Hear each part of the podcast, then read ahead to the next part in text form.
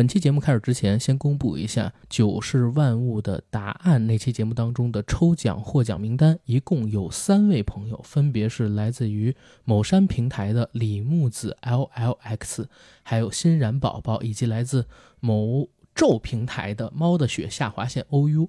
这三位听友呢，请在七日内尽快通过私信方式联系微信 JACKIELYGT 我们的群管理员。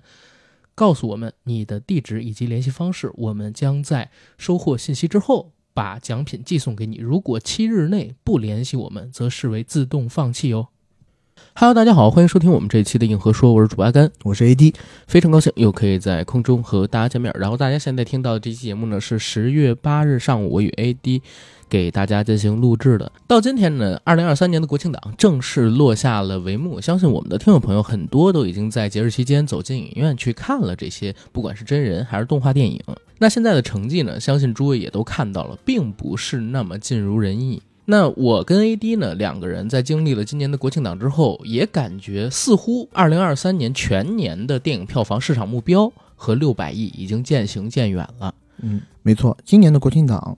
最后的总票房定格在了二十七点三四亿，离三十亿差那么一点儿。嗯，然后这个大概是个什么水准呢？这个和二零一七年的国庆档非常相近。嗯，二零一七年的国庆档是二十六点五五亿。对，然后呢，要比二零一八年的十九点多亿，嗯，要高那么一点儿。对，但是呢，是低于一九二零二一。对。二二年，因为我们都知道疫情的关系啊，所以我们就把它暂时抛出在外。但我其实一直也在想，一九、二零、二一这三年吧，比较特殊。嗯，因为一九年是七十周年，是，然后二一年呢又是建党，对不对？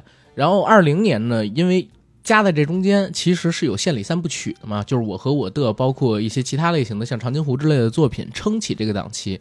所以国庆档在过去的几年时间里边，嗯，算是。比前些年吧，票房膨胀了很多，是不是？我们现在看到的这个才是一个常规数据，只不过我们自己可能还没从前几年那环境里边调过来。嗯，有这个可能。而且二零年还有一部特别重量级的作品在国庆档上映。嗯啊，《急先锋 》。哎，怎么你你为什么要笑啊？怎么这都说到是你偶像的作品了？《急先锋》挺挺挺好看，挺不值得聊的啊，挺不值得聊，值得聊的。我还是得承认事实，还是得承认事实。对。但今年国庆的电影市场确实是不尽如人意吧？那目前截止到二零二三年过去，还有差不多三个月的时间。嗯，那剩下的日子里边，中国的电影市场能不能完成五百五十亿的冲刺目标？嗯，可能就是我们呃作为观察者需要去看的事儿了。对，我觉得票房这个事儿呢，对于普通消费者而言不是那么重要。嗯。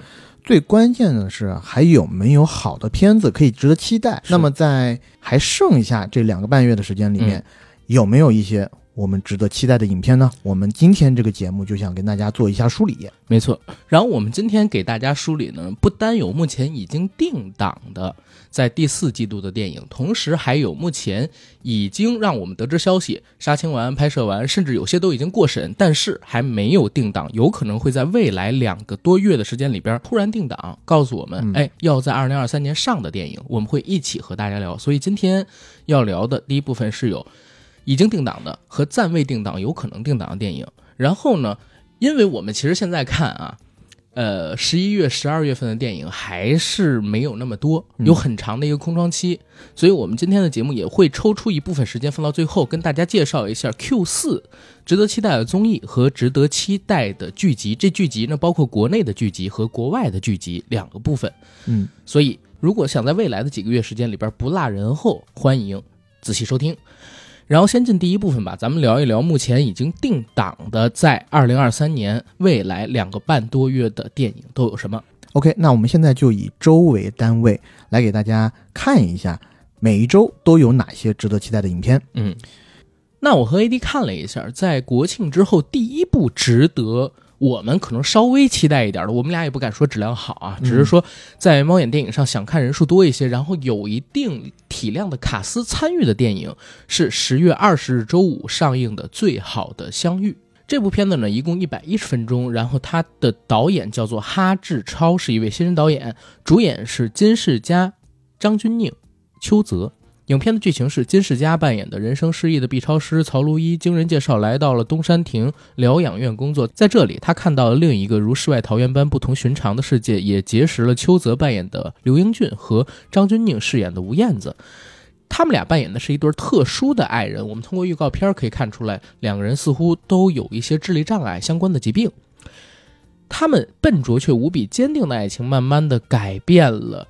曹路一，直到一场意外的降临，让所有人都陷入了艰难的抉择。其实我讲实话啊，因为这个导演我看了一下他的履历，之前最有名的作品是文章导演的《路遥知马力》，评分也不高。嗯，他第一次担任导演，我对这个片子的成片质量很不抱信心。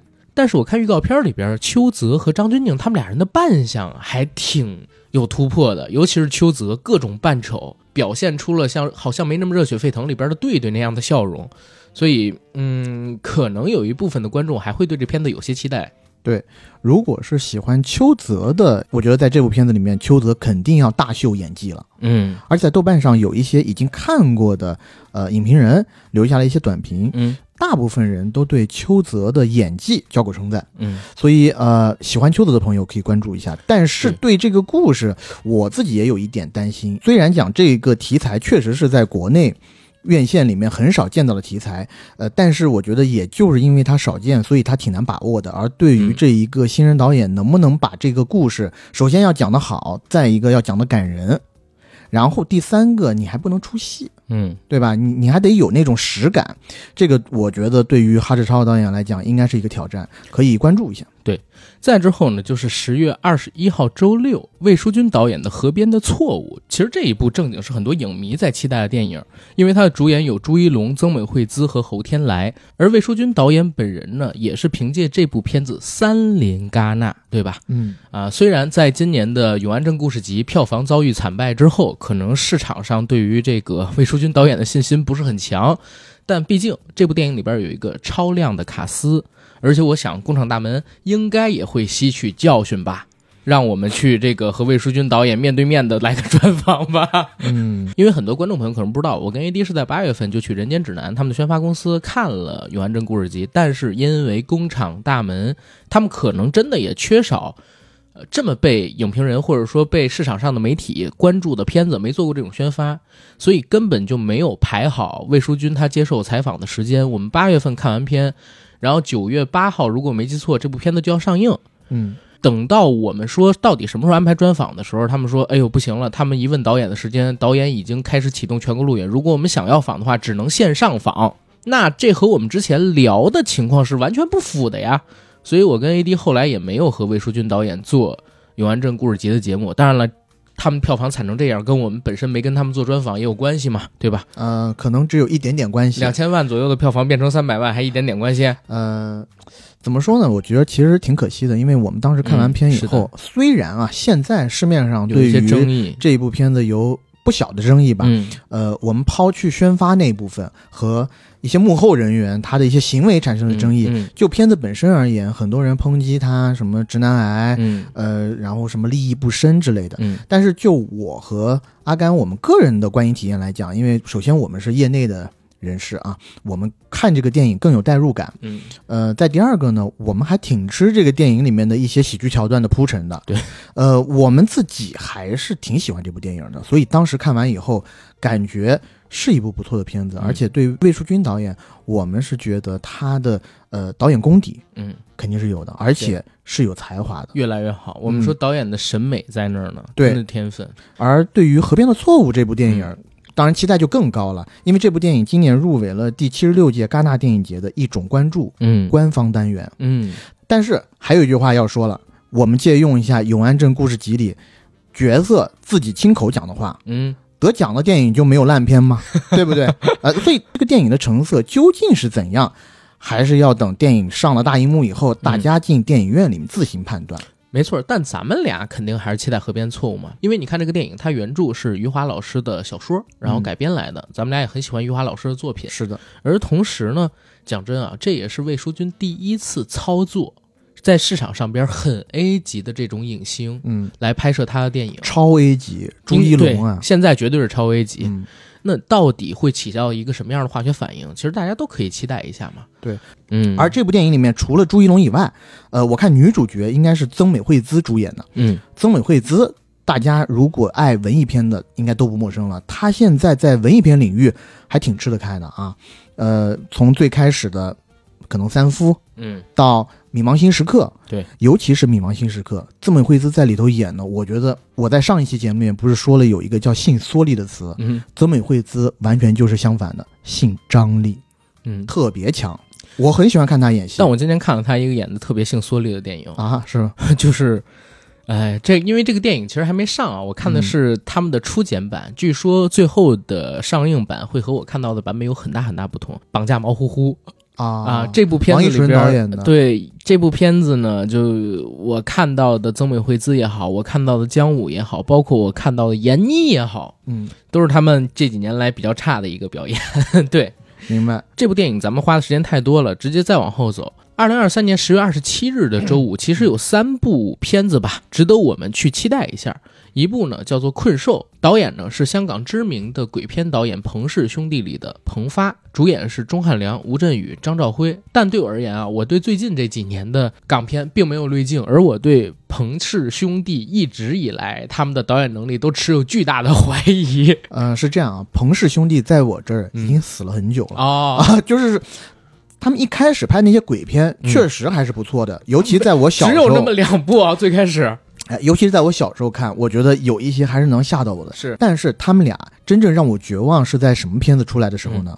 风云二》哦，对，《风云二》是他们俩做的，我《想起来了。风云二》对是他们俩做的，对郭富城、郑伊健原班人马，还要加上那个任达华，何家劲，对吧？哎呦，拍的那叫一个难看，几乎全都是室内搭的景，完全没有第一部出来的时候那种气势了。他当时打出一个口号，说这是中国版的斯巴达三百勇士，嗯，然后全程都是 CG，对，所以 所以我当时也很期待这部电影。当然了，我看的是盗版资源，嗯。可是我也没有看下去那剧情。目前能记得的就是他们一直在打，是，而且到后边儿，像什么《毕加侦探》啊，嗯。都是确实是非常非常平庸的作品，甚至是可以说有点差的作品。所以最近这两年他们都已经转型网大了。嗯，这部《困兽》呢，我也不知道为什么能拍出来，而且还请到了相对 OK 的卡斯，钟汉良、吴镇宇。钟汉良、吴镇宇是，对，但是吴镇宇这两年呢，也是天天交行活儿。钟汉良老师呢，《三人行》之后，我好像就没见过他出什么特别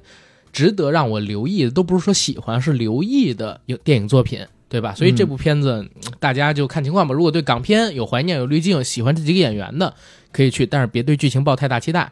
再之后，十月二十七日还有一部作品叫《二手杰作》，这个其实挺值得大家期待，正经咱之前聊过两次，在展望的时候，因为王子昭这个导演嗯本身是。在圈内被大家公认的非常有才华的导演，而且据说他和申奥的关系非常好。申奥就是孤注一掷的导演，嗯，而且据说申奥本人对王子昭的能力也是相当钦佩的，嗯有一点一时余亮的感觉吧。对如果大家有兴趣的话，可以去 B 站上边搜一个短片，叫《一支摇滚乐队的故事》。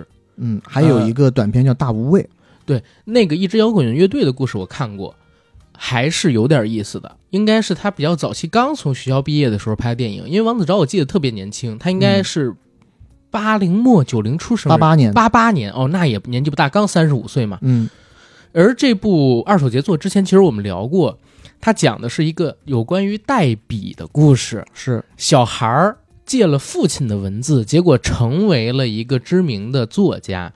我们身边有朋友之前告诉我说：“阿甘，我其实很期待这电影上。”我说：“为什么？”他说：“哎，有一点影射谁谁谁，韩寒父子。嗯当然了，后来我跟 AD 之前做展望的时候，我们也聊过这部片子。我们说了，说最近几年韩寒已经通过自己的电影作品证明他的文字是他写的了，因为风格特别一致。如果真是他爸给他代笔，他爸不可能帮他代指导筒拍电影吧？所以这一块儿的话，应该也可以解决有关于代笔这个谣言的消息。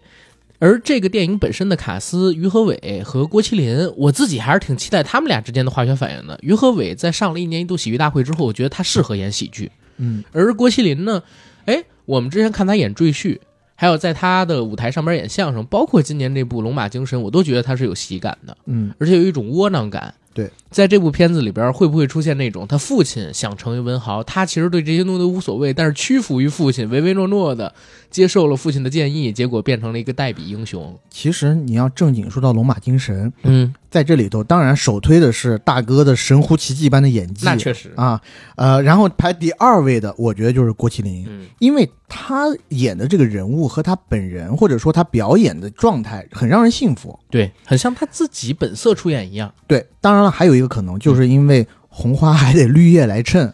啊，可能是浩存妹妹在里头演的太差了，就显出了她在电影里的男朋友嗯，郭麒麟饰演的这个角色，演的还算是嗯、比较真实吧。栩栩如生。你别这么说，人家浩存妹妹年纪还小啊，未来还有很多发展的机会。嗯，对？吧？然后咱们接着说回二手杰作这部片子的影片剧情简介，目前已经出了，我们看一下，和豆瓣上其实写的有很大不同啊。我们现在念到的影片简介都是从猫眼电影上边来念的。于和伟饰演的是一位高中语文老师，人到中年哪儿哪儿不行。儿子郭麒麟饰演的啊，坠楼自杀。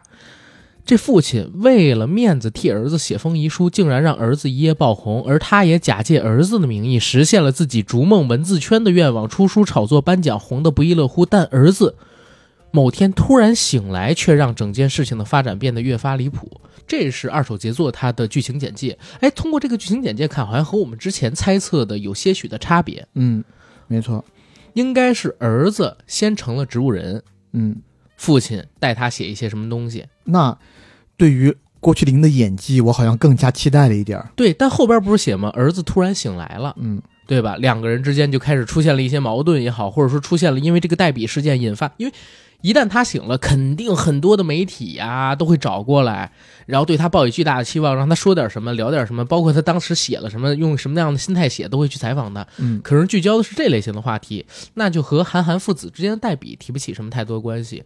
当然，也有可能我们刚才说到剧情前二十分钟就演完了，后边就是他父亲帮他写东西，然后儿子被迫要用父亲写的东西去发表，等等等等那些故事了。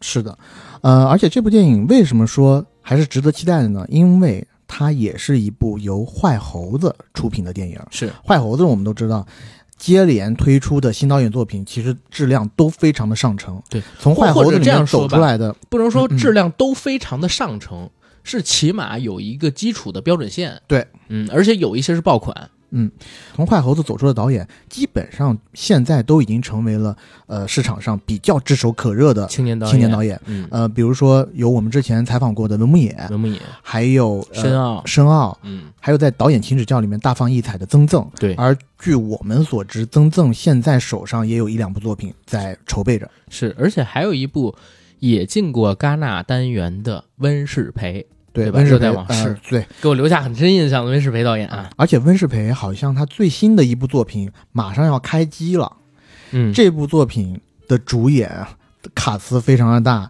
竟然是朱一龙。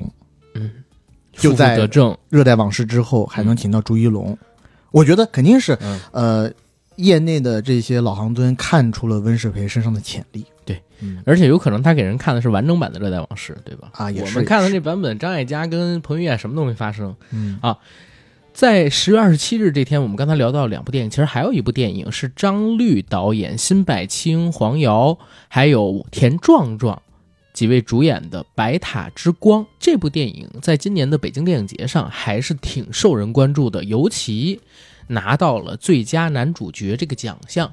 所以我觉得质量上应该是目前我们所提到的几部电影里边唯一一个已经得到了一些业内认可的电影。而且辛柏青在今年国庆档的《志愿军雄兵出击》里边，怎么讲还是比较出彩的，最起码比较征服我吧。辛柏青他的表演。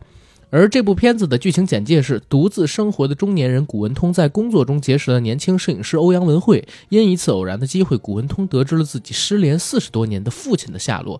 在欧阳文慧的鼓励下，古文通选择面对自己的父亲，重拾了缺失已久的父子之情。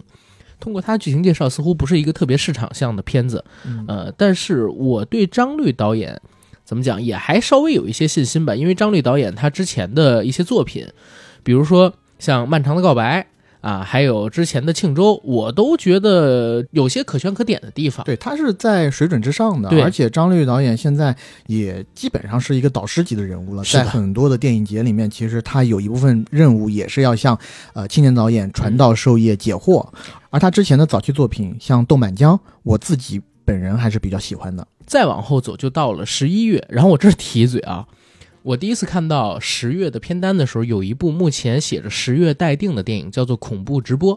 嗯，这部片子呢，大家千万别以为是是韩韩国的那部，对，嗯。它其实是一部网络大电影，哦，然后转成的哎院线电影。我跟大家讲一个，我这次做节目，因为做资料储备吧，发现的一个事儿，在到今年年底十二月三十一号之前，很多目前已经定档的片子里边，它其实是网大转成的院线，可能就是去年看到了院线的空档期，然后今年发现又有空档期，有一些拿了电审的广大，就想借着这段时间跑到院线里边来圈一波钱。嗯啊，所以我们可能也会单独和大家提一下有哪些电影，它看着好像明星卡斯还有点意思，但是它其实是个网大，质量上也很难保证，大家不要去看。对，这个恐怖直播就是其中之一。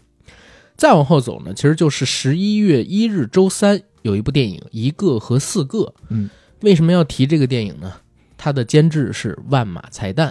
对，是万马才旦导演，而他的导演久美成烈就是万马才旦导演的儿子。嗯，这部片子其实在过去几年时间里边，也嗯经常被我们身边的人提起。对，一个和四个，其实我已经看过了。哦，是吗呃？也是在呃，忘了是哪一次上映节，我觉得还拍的是挺不错的。讲的其实是一个类似于近乎于封闭空间内的一个破案悬疑故事。嗯呃，主要演员就是三个人，一个是护林员，一个盗猎者，一个警察。有点冰雪暴的意思。有一点，甚至我在看的时候，有一点点感觉像是在看昆汀的一些电影。哦，嗯，就这三个人，除了护林员，我们知道他一直是好的存在以外，其他两个就是一个警察，一个盗猎者，嗯护林员都摸不清楚对方的底细，都不知道对方到底是盗猎者还是警察。就包括是盗猎者进入到屋内以后，嗯他肯定也会跟护林员说自己是警察。嗯，而在那个极端环境下，其实谁都证明不了自己。它其实就是一个局部空间内的悬疑犯罪。对，但是在有限的几场户外戏，比如说追车，比如说有追车，还有雪地打斗，嗯在那一些户外戏里面，首先你可以看到藏地下雪的时候那种生存的残酷。嗯第二呢，首先我觉得它的摄影非常的好，画面挺美，表现力很强。表现力其实是非常不错的。嗯，听到你这么说啊，我心里边其实蛮欣慰的，因为这部片子其实是去年十六届 FIRST 拿了最佳导演、最佳剧情长片和最佳男主角的。没错，然后因为去年我没去 FIRST 嘛，我肯定没看这个片子。但是因为今年万马才旦老师逝世，嗯，看到他儿子，然后听你这么讲，有一部不错的片子出了，心里还是比较欣慰的。对的。而且久美成烈和他的父亲，嗯，我觉得他的电影风格是截然不同的，截然不同。哦截然不同。他的儿子拍的电影，其实类型片的印记非常的强。嗯，就是你在看一个和四个的时候，其实整体过程观影体验是非常紧凑的。两代创作者。嗯，嗯，好。十一月十一日，一个和四个，听刚才 AD 说他已经看过了，大家可以稍微放点心，到时候可以走进影院里边去一见成色。再往后，十一月三号周五这儿呢有一部片子叫《我爸没说的那件事儿》，导演是陇田洋二郎《入殓师》的导演，主演有韩庚和张国立。这部片子呢，虽然我还没有看，但是我身边呢也有朋友跟我聊过有关于这部片子的消息。其实它嗯原名并不叫《我爸没说那件事儿》，而是叫做《文烟》。然后这部电影它其实拍的非常的早，应该是一八年就已经拍完了。嗯，如果我没有记错的话，当时他好像是想在一九年上映的，但是因为一些原因一直没有上映，拖到现在。所以这个片子怎么说呢？因为我跟 AD 还没有看啊，嗯、大家呢可以先等等口碑。因为一部片子如果好几年没上，肯定是遭遇了一些问题，对不对？但是呢，可以跟大家透露一点，因为这个片子我之前也关注的很早，因为毕竟是陇田洋二郎的作品，是啊，一个得过奥斯卡奖的日本导演在中国境内拍的中国人发生的事儿。嗯，一听到这个概念，你就会觉得很想要看，对不对？所以我很早啊，你没有吗？没有。我还挺期待要看的，所以我关注的很早。但是呢，我发现在他定档以后，有一个事儿引起了我的注意，嗯就是在最开始的时候，我清楚的记得这部电影的主演是三个人：韩庚、张国立和许晴。啊，但在新版的，不管是在海报上，甚至在豆瓣的主演列表里面，许晴这个名字都没有了。而如果没有猜错的话，许晴这个角色在电影里头，她当然不会是主角，嗯但肯定是配角之一。嗯呃，如果没有了许晴这个名字，会不会对电影的本体产生一些影响？这个可能就要打一个问号了。除非补拍，嗯否则的话肯定会删掉很多有关于他的戏份儿。然后对于这部电影，我们还是念一下剧情简介吧。嗯，影片的故事简介是：柳氏经营的百年老店同顺祥世代传承独有的冰晶糕制作工艺，父亲柳廷深却一直不肯将制作秘方传给儿子柳建三，父子之间产生了误解和隔阂。建三气愤之下选择离开父亲，外出拼搏。多年后，因父亲病重回家探望的建三，终于发现父亲隐藏多年的秘密原来和自己有关。OK，其实也没有讲什么。对吧？这种剧情简介就很像日本家庭片，然后它有的这种氛围。对，但是应该会有一个比较大的悬念在这个故事里。是的，在之后十一月三号还有一部电影，就是刚才我说的《王转院》。这部电影的名字叫做《冒牌特工》，导演是王佑浩，然后主演有潘斌龙、许君聪和黄梦莹。嗯，那既然是王转院，我们就网上见吧。对，网上见吧。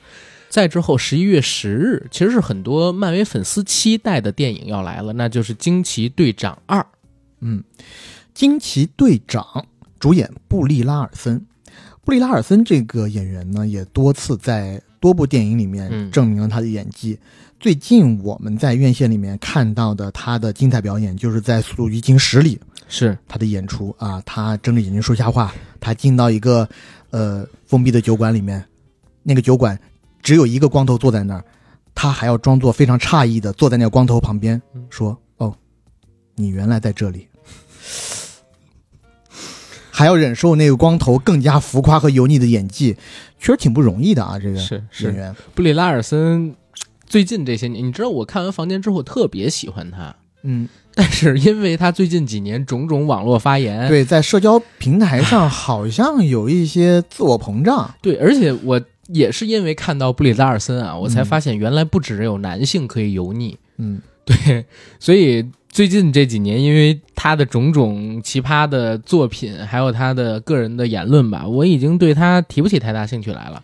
但还好，《惊奇队长》是一个比较大的 IP，尤其这一次的《惊奇队长二》里边是要推出惊奇少女的，而且漫威啊，在我看来有一个点，这个点是啥呢？它是电影市场的底，就是嗯漫威的电影一定，哪怕它质量差，但起码有娱乐性。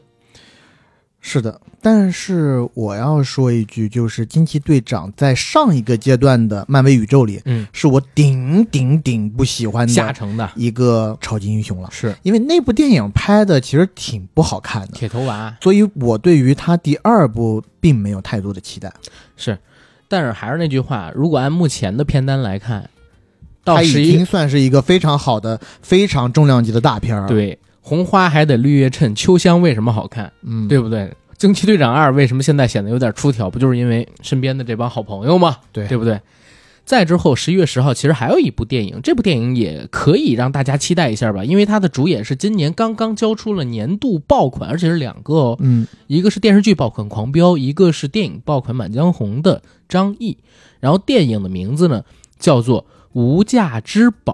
这部片子的剧情简介是：经营五金门店生意的石头和杨武为追讨欠款，不得不暂时照看欠债人曼丽的女儿芊芊。两人在与芊芊的相处中，逐渐生成感情。本以为钱到手之后，芊芊会被亲戚接走，有个好归宿。不料石振邦却得知芊芊被送到了不该去的地方，他决定救出小芊芊。从此，石振邦和杨武与这个小女孩的命运紧密相连。然后在这部片子里边，杨武的扮演者是潘斌龙，主角就是刚才说过的张译。如果这个月你非要去看一部潘斌龙的院线电影，我希望是这一部，而不是刚才那部《王转院》的。没错。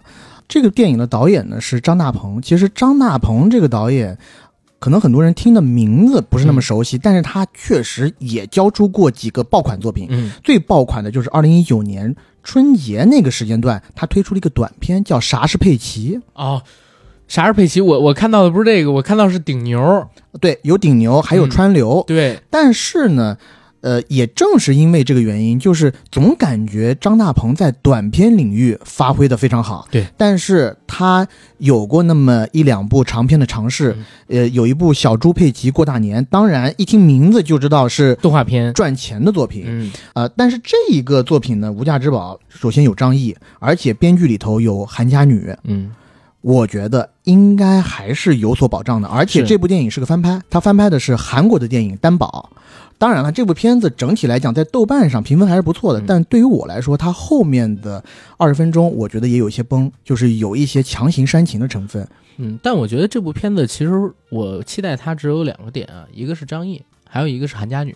他其实是我不是药神的编剧，甚至我不是药神这个项目，据说啊，是从他开始的，对，然后同时呢，他也有另外一个可能更广为人知的身份，嗯，就是韩三平老师的女儿，对吧？然后韩家女老师她参与的项目，其实背后或多或少都会有这个韩三平老师的助力，嗯，在审查上也好，或者说在题材上也好，是有一些我们觉得是优势的地方的，嗯对吧？你比如说韩三平老师的推动下，不是出现了《隐秘的角落》吗？嗯，那在当年也是打破审核尺度的电视剧啊。对，背靠大树好乘凉嘛。是的，然后无价之宝这一块呢，我觉得还是可以期待一下，看看在我不是药神之后，哎，是不是韩家女还可以提供一个非常好的故事？嗯，也看看张大鹏导演是不是能在长篇领域里面发光发热。没错，再之后十一月十一日，哎，特别好玩，又是一个导二代的作品。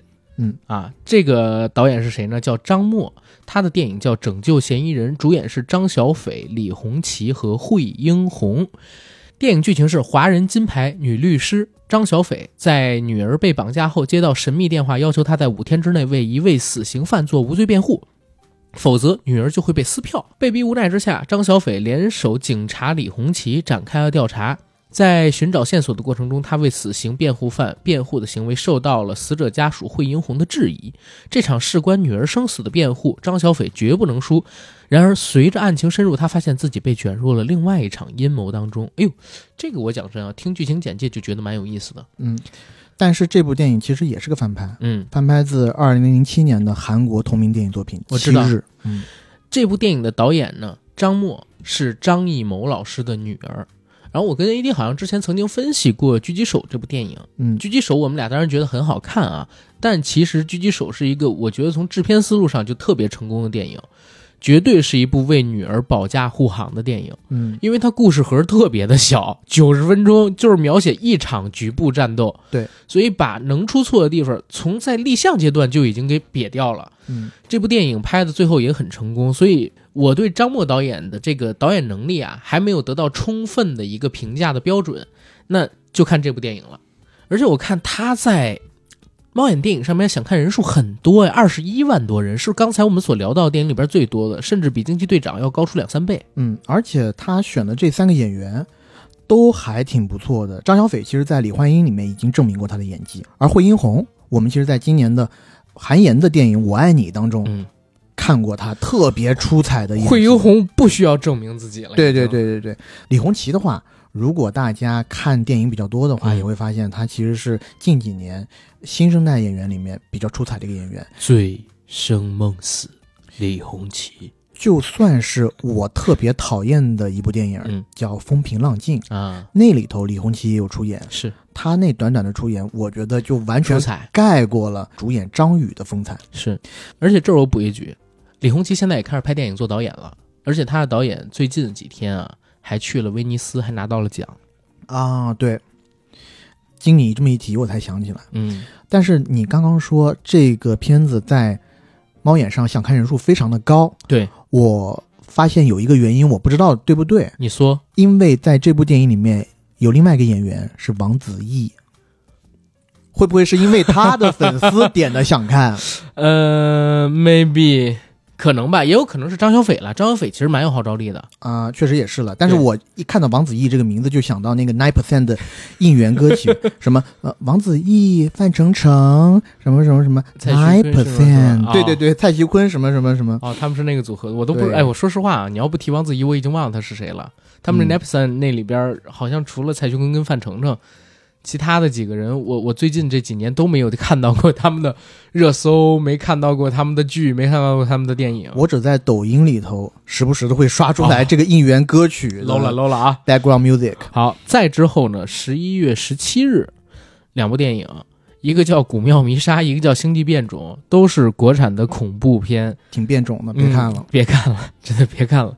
再之后，十二月一号周五，辛宇坤导演的新作，周冬雨、宋阳、袁弘主演，影片名《热搜》。其实这部片子我在我在西宁看过了，嗯，嗯，如何？因为辛玉坤导演，我自己还是特别喜欢的。他之前的《新迷宫》，包括《爆裂无声》嗯你很喜欢他是吗？我挺喜欢他的。那那我会爱上这部电影，我会恨上这部电影。因为这部片子嗯我、我看过了，他又没上，我不好说太多，OK，嗯，所以我们就直接进下一部电影吧。哎，你其实你这么一说的话，我觉得有一些令人不安。但是你还是念一下这故事简介，我介。念一下这个故事的简介吧。这这个片子，哎呀，总之今年周冬雨真的很不容易，每一部电影，哎。自媒体主编周冬雨发布了一篇爆款文章之后，意外收到当事人的求助，并牵扯出一系列意想不到的事件。周冬雨的合伙人宋阳、资本集团总裁袁弘陆续被卷入其中，真相究竟为何？背后还有哪些秘密？一场以网络为载体的正义之战正在展开。其实这片子我在看之前啊，我想到两部电影，一部是陈凯歌的《搜索》，还有一部呢就是今年大鹏导演执导的《保你平安》。嗯，呃，但是风格和这两部都不太像，有一点点黑色。可是，总之大家到了影院之后就可以看到这部电影了，我就不太说了，好吧？嗯，再之后，十二月二号周六有一部青春爱情片，叫做《不要走散好不好》，主演是徐若涵和张开泰，导演呢是两位导演，一位叫做郑来志，还有一位呢叫做阿猛。这两位导演其实之前的作品都是网大，像阿猛执导就是《杀无赦》，之前我们好像跟大家聊过，就是，呃，那个那个蓝正龙嗯他来大陆演的那几个网大。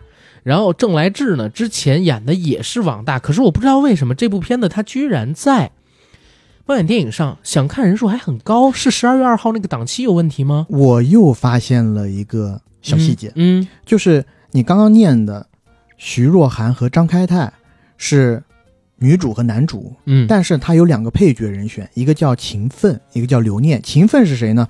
当然我不太认识啊，但是这一个人参加过《偶像练习生然后哦刘念也是那个 Nepson 那个节目》啊，刘念他参加过《创造幺零幺》和《创造营二零二零》，我不知道是不是因为这两个人的粉丝把他顶上去的。啊，创造幺零幺和创造营二零二零是一是一档节目的这个几几就是不同年代啊，他的两个还都参加一下，对，反正这俩人我因为我都不看这种选秀类节目嘛，啊所以我也不知道不。太清楚这两个人。但那那应该是就像你说的一样，是吧他们俩带了一些粉丝来搞这些。我这么一看，这是不是最近？呃我这么一看，这是不是最近几年这种小成本青春片的一个套路啊？不知道。呃，总之这两部片子大家见仁见智吧。再之后往后走，就是十二月十五号有一部值得期待的片子要上了，就是戴墨导演、张译、李晨、魏晨出演的《三大队》。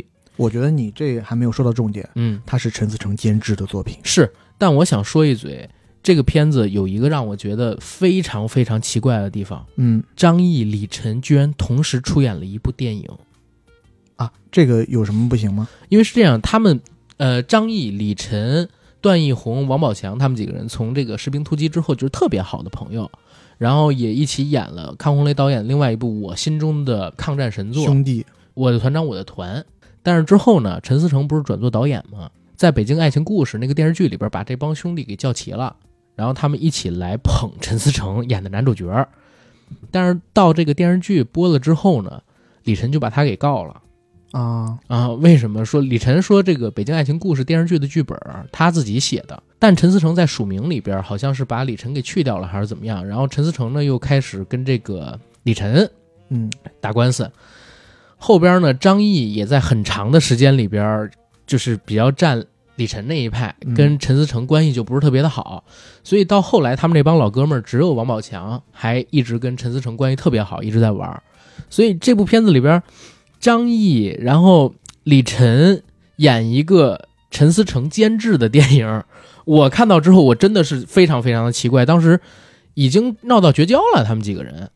对，所以嗯，大家可以等这个电影要上映之前，看看他们宣发的时候会怎么解释这件事情啊。嗯啊，我自己期待，我自己为什么关注这件事，是因为我非常喜欢我的团长我的团，所以我一直有关注这些演员们。明白。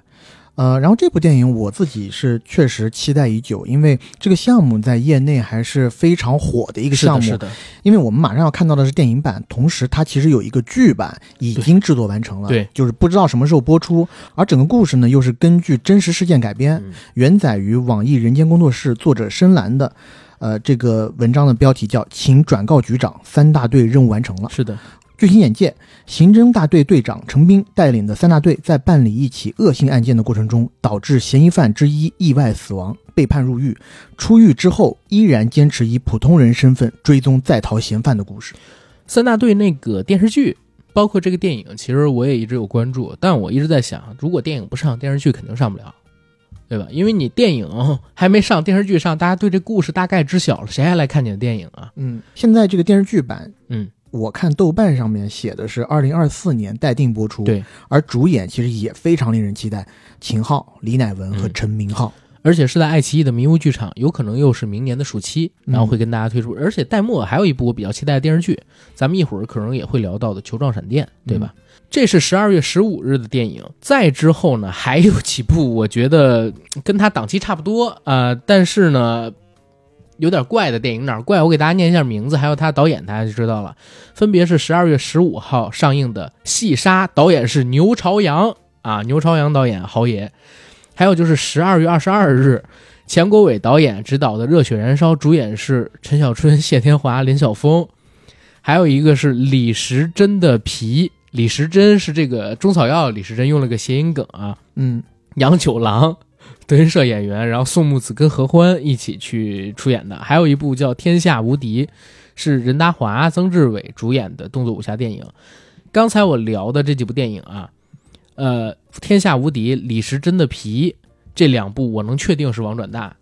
然后《细沙》和《热血燃烧》，我不知道是不是王转大，但是牛朝阳导演之前曾经指导过惊天地泣鬼神的《床下有人》系列哦，啊。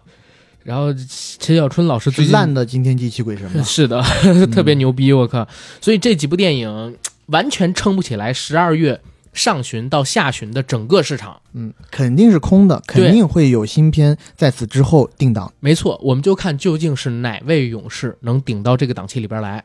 在这之后，十二月二十九号，因为马上就要到元旦档了嘛，片子开始有一些真正的大牌货了。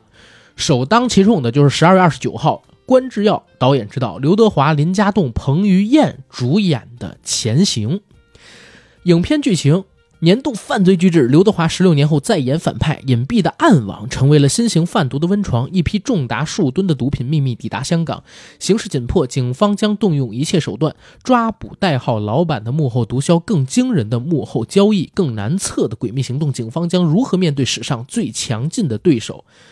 不出意外，反派肯定就是林家栋了啊，警察肯定就是刘德华。然后关智耀导演呢，他之前是《无双》和《春娇与志明》系列的摄影指导。摄影指导其实转电影导演，我自己觉得啊还是呃有一点点靠谱的。比较靠谱的。但是呢，我又看到他的作品履历里边，追龙二，对，嗯，有《追龙一》和《追龙二》，《追龙一》当然还 OK 啊，但《追龙二》这个就不是让我很有信心啊。理解理解，因为有王晶嘛。对，因为有王晶，呃，但是呢，我又对刘德华本身是有信心的，因为我最近这段时间得到了很多刘德华老师的消息，嗯，他现在演电影是自己改剧本的，哦而且他在现场有点像，或者说在他比较熟的那种香港导演的片场，他有点像导演。嗯，只是他自己不当导演而已。他说自己没有这个才能，但他做的事儿似乎有一点像这个我们说《雀刀门传奇》里边那个赵本赵本山，山的意思，又指，导表演，然后又弄剧本，然后又教这个导演该怎么导戏。所以我是因为刘德华，我对这个前行还有点期待来的。嗯呃，对于我来说，除了刘德华、林家栋以外，彭于晏我也有点期待，因为彭于晏正经的潜伏很久了。呃，紧急救援扑了之后，紧急救援那个片子大烂之后，嗯其实当时《紧急救援》上映之前，我真没有想到那么难看，没错，又是林超贤拍的，而且当时阵仗铺的那么大，我觉得一些基础分总有的吧，但没想到连基础分都没有。是的，啊，呃，《红海行动》之后，应该彭于晏还拍了呃《明月几时有》，呃，邪不压正，邪不压正，嗯还有那个你刚刚说的《热带往事》。都不太行，包括《邪不压正》啊。其实《邪不压正》我自己是非常不喜欢的一部姜文作品。我最近几年感觉彭于晏变成了像吴彦祖那样的一个存在，就是他成了一个帅的代名词，嗯但是跟票房号召力没啥关系了。嗯，对。但是又要说一句，嗯就是在这个年头，我觉得几乎找不到真的代餐代餐是什么意思？就是能替代他的哦，相不是不是类似的东西。不是不是，我啊就我是嗯嗯嗯嗯。但是我又要说一句，就是我觉得在这个年代，好像并没有哪个演员一说出来就是能够扛票房的，成龙啊，扛你一个亿的票房是能扛，现在是是 是，啊开玩笑开玩笑，都扛不起他自己的片酬，你说啥呢？开玩笑，大哥开玩笑，开玩笑啊！但刘德华我觉得还是有保证的，而且我觉得彭于晏现在基本上已经完全进入港片圈子了。嗯他其实很多人理解彭于晏是中国台湾人，但他其实都不是中国台湾人，他其实是 A B C 哦。A B C，然后所以呢，他在台湾拍过偶像剧，现在他在香港拍电影，对，而且彭于晏一直是住在香港，对，嗯。他是末代港漂，我一点不开玩笑，末代港漂，男的就是彭于晏，女的呢就是刘亚瑟。嗯，这是我自己看到的两个吧，呃，值得期待的现在香港圈儿内的演员。我没说圈儿是圈儿啊，但是要说一句，就是刘亚瑟在《前任四》里的表演真的好烂，我自己其实看刘亚瑟在《浪姐》里的表现，我都已经很不喜欢他了。嗯就尤其有一场，是他们要拍一个呃短片，用抖音去创作。刘亚瑟在片场我都疯掉了，你知道吗？他非要拍黑白，说黑白更能表达艺术感，嗯，然后他做导演拍，结果拍出来的那个东西不知所谓，OK，弹幕上边全都在不是飘梁龙吗？啊，嗨，弹幕上边全都在飘，眼儿大肚子小，嗯肚子里边没货，脑子想的挺多。反正我我在看到那个短片之后，我是发现他对画面表现力完全没有感觉跟天赋，所以好好做演员吧。但是《前任四》呢，可能又给我上了一课。我在想，智齿里到底是不是因为整部片子是黑白的，其实淡化掉了很多他细微的表演痕迹，让我觉得他演技很好。我现在都已经产生这种想法了。对，然后再之后，这部片子其实我们就算是说完了吧。可是，今年的跨年档还有一部刘德华老师的电影，是他和梁朝伟时隔二十年之后再次联袂出演，由《无间道》系列的编剧之一庄文强执导的《金手指》。这个还是正经可以期待期待的，而且在上个月刚刚举办了特别重大的发布会，发布会，现在很少有电影办做发布会了而且杨受成老板本来就是一个特别精打细算的老板，如果嗯。他对片子没信心，他是不会搞这些的，你知道吗？对，或者就是说这个片子实在砸了太多钱了，据他在发布会现场说，真金白银砸了四个亿港币。我觉得三亿多应该是有的，而且据说好像还去别的地方，就别的国家，可能马来西亚什么地方补拍了一些取景补拍，对，嗯而且庄文强，我觉得咱们也可以单独聊一聊。麦兆辉在今年其实出了一部作品，那部作品好像叫《检察风云》还是叫什么？嗯，当时我就跟大家说，我说麦兆辉已经彻底烂了，对他连续好几部作品都烂了。麦兆辉从侧面证明了无双是庄文强一个人的才能。是啊，上次咱们做《检察风云》那期节目展望的时候，好像我就提到过，我说以前无双里边麦兆辉的名字很靠后，或者说都没有麦兆辉的名字。嗯，然后突然在《检察风云》要上之前，麦兆辉的名字在《检察风在那个无双的创作列表里边出现了，而且嗯给的职位还挺高。但是真的，麦兆辉现在毫无导演才能，但庄文强不一样。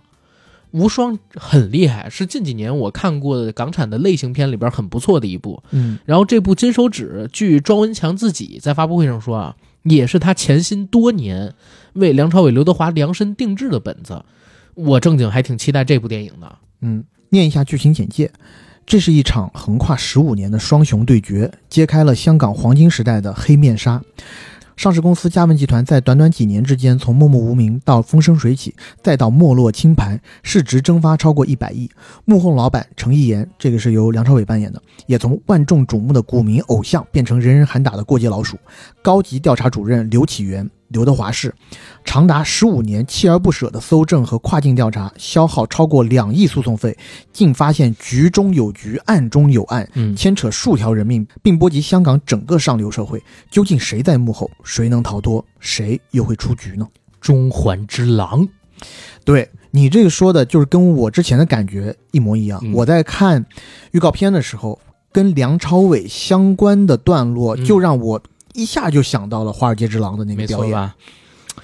这部片子真的，我我今年其实一直在期待。我原本以为他会上国庆，可是没想到他要跟刘德华自己打对台，然后上元旦档。但真的，如果上国庆的话，只要影片过得去，刘德华加梁朝伟，哎不得把《前任四》打爆了？《前任四》我觉得是不够看的。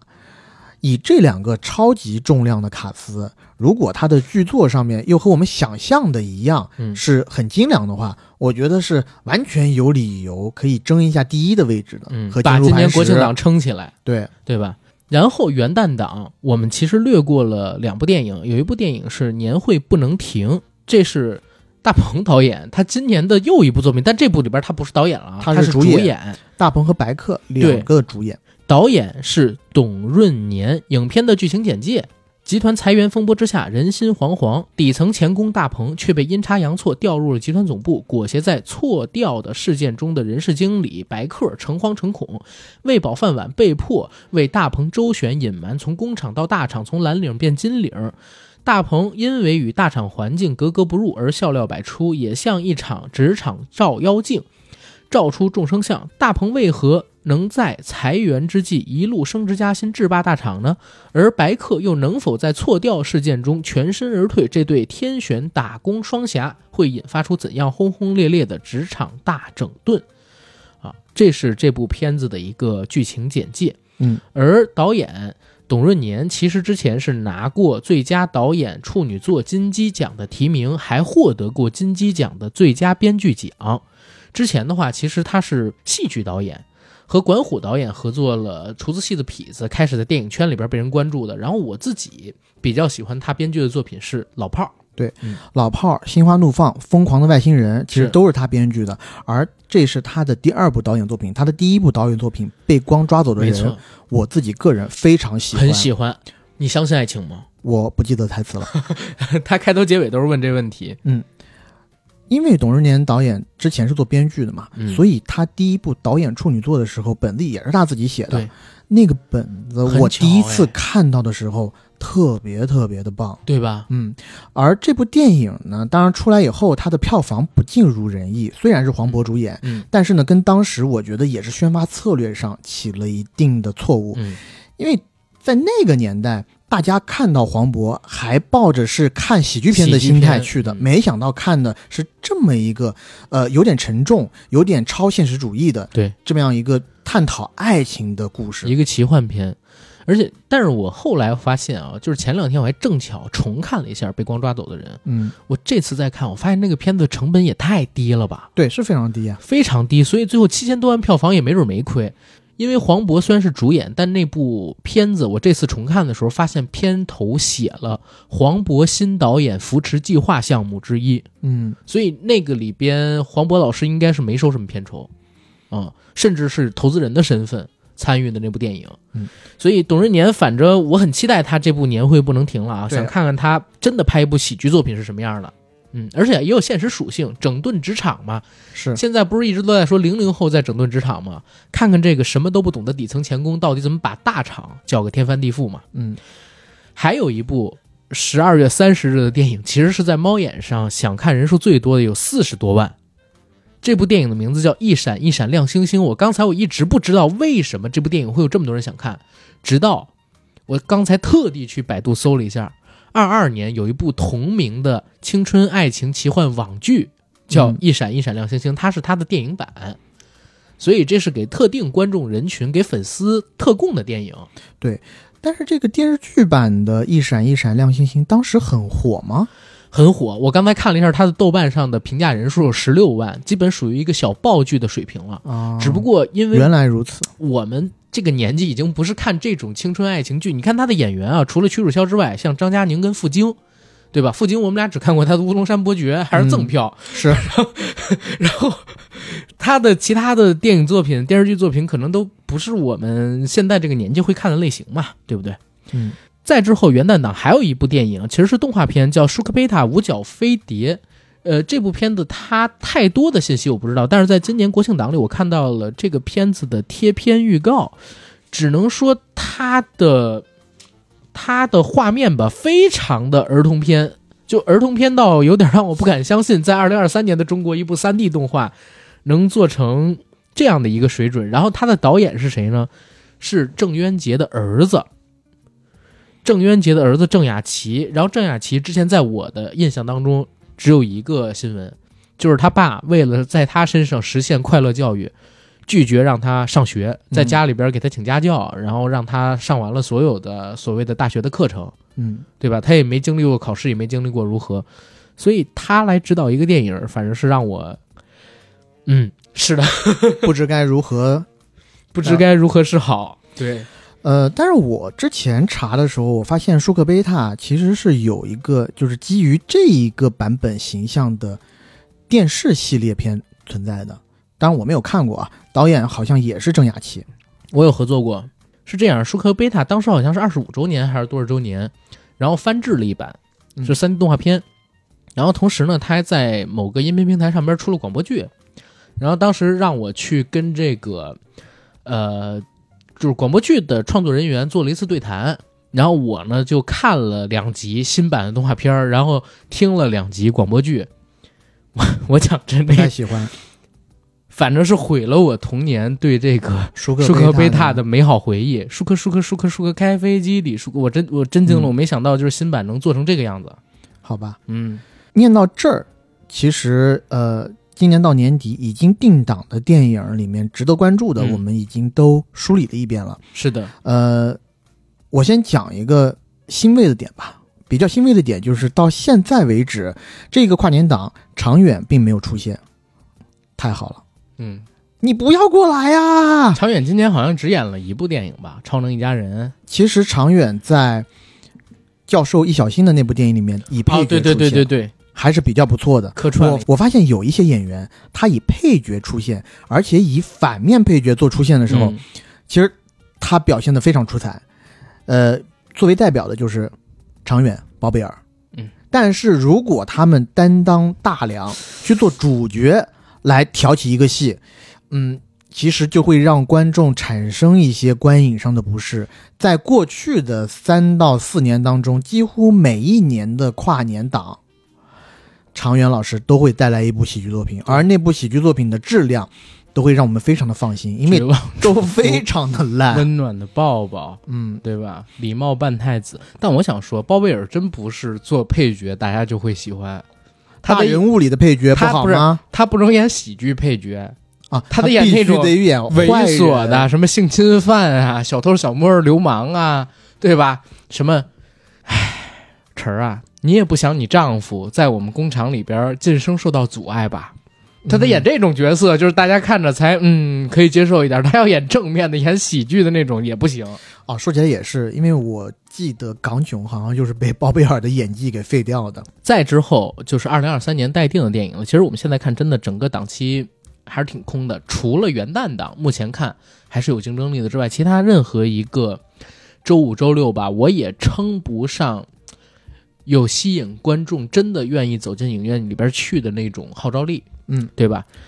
然后目前我们聊一聊二零二三年在猫眼电影上已经公布出来的，就是拍完了，甚至有些都已经过审，但是呢还没有定档的电影。嗯排在第一名其实就是《平原上的火焰》，原名叫做《平原上的摩西》。我先说一个我听到的消息，听说他们想重新送审，送更早的版本，就是被毙之前被毙的那个版本重新送。啊，呃，确实，呃，因为他在此之前撤过党嘛，嗯，嗯、撤过党，改过名儿。当时有各种各样的传言了，嗯呃，有说什么这部电影里面的某一个演员可能有一些问题，对，有的又说啊，当时是说平原上的摩西，摩西这两个字，然后又加上当时要上映的档期是圣诞档，嗯可能和宗教有一些联系，你得改名，你得撤档，是呃，然后反正就有各种各样的传言，呃，一直到现在这部电影还没有跟大家见面，对，呃，反而是另外一部由这部电影的两个男女主角演的电影，在今年嗯提前跟大家见面了，叫《燃冬》，燃冬呃，也是由刘昊然和周冬雨主演的，但是燃冬的表现嗯就不太令人满意了。是的，而同时。呃，这部电影的电视剧版，其实在今年年初已经和我们见面。电视剧版我觉得和原著比也没差嗯太多东西。那电视剧，哎，嗯，它都能过。现在看来，这个电影可能他们想重新送审，这消息也不一定是假的，没错，对吧？然后这个电影我们就不跟大家介绍太多，之前我们介绍过好多遍了，在节目里边。去年做展望的时候聊过，前年好像二一年做展望的时候也聊过这个片子。嗯再之后呢，还有一部片儿《维和防暴队》，主演是黄景瑜、王一博和钟楚曦，然后他的导演是李达超。那李达超导演其实之前是香港的武术指导，如果我没有记错的话啊，他是从成家班里边出来的。之前呢，担任过导演《雪鹰领主》那部电视剧啊，这电视剧我看过，非常一般，很难看。我也嗯 我也我也不知道为什么，就是他能被选择来做维和防暴队的导演。因为他的监制是刘伟强，应该是和刘伟强导演有很长期的合作关系。他在中国机长里面也是做动作指导。是，然后他之前还拍摄过一系列的电视剧，像什么《美人为馅儿》，还有什么《浩然传》，嗯，还有像《双镜》这些剧集，也都不是我跟 AD 感兴趣的那些作品吧？对，嗯然后这部电影名字听上去啊，其实就特别的大，应该也是一部中央指导下的作品，嗯是吧？有这个政府背景的。然后我看到它的剧情讲述的是中国维和警察防暴队在海外执行任务的故事。他们头戴蓝盔，全副武装，在危险中前行，枕着枪声入眠，只为维护世界的安全与和平。这一次，维和防暴队的成员们将如何应对全新的严峻挑战？这什么都没写呀，对不对？对，将如何就让你进去看才知道将如何嘛。，对，将如何？但唯一我比较觉得可以期待一点的是，这部片子动作戏应该不错啊。李达超导演他毕竟是一动作导演出身的导演，对吧？但其他的东西，电影又不是只能靠动作戏。但是有黄景瑜和王一博，嗯，呃，可能票房在头一两天还有所期待。是的，是的。嗯再之后呢，还有一部电影是彭昱畅主演的，叫做《绑架游戏》。我我最近老看见这个电影的海报，因为工作关系啊，所以对这部片子的印象深一点。我特意去查了一下，他的主演是彭昱畅、胡冰卿，讲的是彭昱畅欠了姚鲁的赌债。逃的时候正好遇上了姚鲁正准备离家出走的女儿，叫胡冰卿，然后他就和这个姚鲁的女儿两个人呢计算着报复他的父亲，就是姚鲁，嗯，然后彭昱畅也想把自己的赌债还完嘛，然后因此产生了一系列故事。片子的剧情简介跟海报听着挺吓人的，可是呢，我看他这个导演张哲之前两部作品，一个叫《封神霍商》，一个叫《血战虎门》，都是很烂的网大，尤其《封神霍商》，我今年特别奇葩。那个，我老婆不是跟呃咱们一朋友一起去了封神的首映礼吗，咱俩当时把票给他俩了，嗯然后他俩不错过了十几分钟嘛？然后后来我就一直在等这个《封神》上网络版，我在家里让我老婆重看一下，因为她没时间跟我去影院，她最近工作很忙。然后那天我一搜搜到《封神》，打开一看，我说惊了，怎么开头不是盘黄渤在那讲盘古开天辟地，女娲团土造人那段儿，原来是封神霍商，特别难看，你知道吗？嗯特别难看，这我真的有资格说，因为我看过，真的特别难看。这导演的前作，但是这个电影呃有一个值得大家期待的，就是它是由东野圭吾的原著改编的。东野圭吾的《绑那不就架游戏》又更更难看了吗？是就是 呃还有一个小的 fact，嗯就是东野圭吾改编的作品，在中国境内改编的电影作品基本上没有什么好的。对，嗯、只有一部就是嫌疑人 X 的现身，票房算成功一点、啊还算可以。卖了四个亿当时。再之后，《危机航线》，彭顺导演，彭顺，刚刚我们已经说过了，彭彭发啊，啊，彭顺彭发，哎，怎么说呢？一声叹息。但是他竟然请到了主演是刘德华，还有张子枫，对，这都算是又有演技又有人气的大咖了。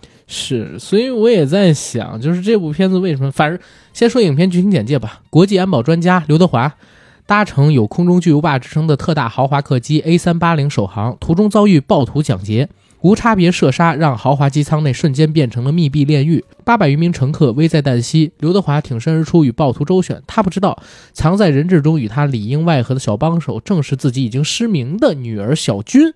几千米的高空之上，这对父女将如何化解一场惊天危机？好，空中监狱加莫斯科行动，嗯，对吧？看这个就很像空中监狱加莫斯科行动，但是还是刚才说的那一点，就是刘德华先生啊，还是会对这个剧本跟片场有一些监督的，哦，对吧？他我只能给个“哦”的 评论了啊。起码跟他合作香港导演的时候，他会这样干嘛？我听说，所以，嗯但是还是那句话，就是彭氏兄弟真的对我而言也形如百年，哎 知道吗？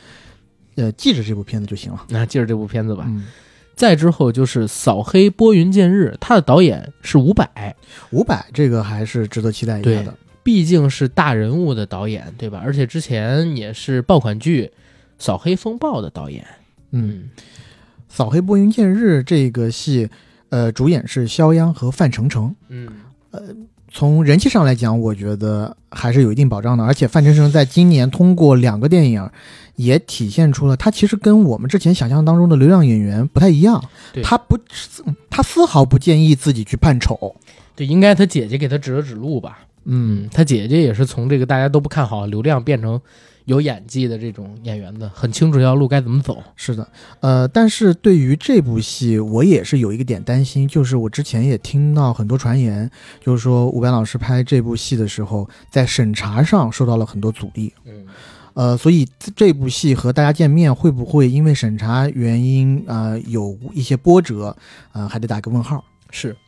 再之后，《刺猬》这部片子，因为之前也和大家聊过了，它是改编自正直的先正，我非常喜欢的一本小说，所以我们也很期待。可是还是那句话，《刺猬》能不能上，可能并不是他们片方能决定的，这个还是要看审查，因为他讲的毕竟是因为文革最后导致葛优扮演的王战团患上了精神疾病。对，而且导演是顾长卫老师啊。是啊，顾长卫在我印象当中，他最近的作品给我还有印象的，好像是《最爱》，我也是，那个都已经是十几差不多十年前了。不是十年，十几年，起码嗯快十五年的作品了。在此之前，立春、孔雀都是上乘之作。再之后，二零二三年值得期待的电影，呃，其实有一部我已经看过了，就是《透明侠侣》。《嗯，透明侠侣》很就是很一般，非常一哎般，但是当时他们做提前场的时候，啊，可是说效果非常棒，然后很多人很一般。对我而言，就是我没笑。啊，OK，他他那个片子提前场应该请的都是好事成双这个组合的粉丝，因为这里边真的很磕 CP，是真的。嗯呃，总之呢，就是如果还是想磕 CP 可以去，但我真没觉得好笑。嗯啊，如果他们自己对自己很有信心的话，肯定也不会撤。还有一部就是邱礼涛导演的《海关战线》，就是邱礼涛导演确实狠，真狠。今年导今年有多少戏五？部电影，如果《海关战线》要上映的话，就是第五部了多，而且据说他在香港还上了一个特别小的制作，这是六部，啊。，对吧？所以你说邱礼涛导演这年纪也六十了，无影手，无影手 真是无影手。然后这部片子我很期待是在哪儿？张学友加谢霆锋对加吴镇宇，张学友再度出山对演电影，上次张学友，我印象里演电影还是《澳门风云三》。哇，大烂片。对啊，《澳门风云三》是我最后一次在大荧幕上看的。然后，《暗色天堂》应该是在《澳门风云》之前吧，他拍的那个电影。最近几年他也没拍，可能是因为疫情来了，没事儿干，没钱赚。然后学友哥拍了个电影，因为他也没办法开演唱会，现在能开演唱会了，就又不拍电影了。嗯我之前看过他的那个说法，说自己就是赚钱缺钱的时候就去拍电影，然后可以开演唱会赚钱的时候就开演唱会嗯啊。再之后的话，还值得期待的几部电影里边，我觉得有一个叫《敦煌英雄》。敦煌英雄，我其实身边有好几个人，就比如说我在直播的时候有问我，呃，有没有了解到这部片子的消息？导演呢是曹盾，代表作品是《长安十二时辰》。对，一个电视剧导演，但是《长安十二时辰》我们都知道它的质量的。在我当时第一次看《长安十二时辰》的时候，我是感觉有点不输美剧的感觉哦，有点让我们真的相信它是一个大唐作品，特别考究。嗯，我不知道是跟马伯庸老师他写的这个原著有关啊，因为马伯庸原著的风格就是这样，嗯，他对当时那个朝代的民俗还有风貌研究的非常透彻。对，大明呃，显微镜下的大明嗯，不也是这个样子吗？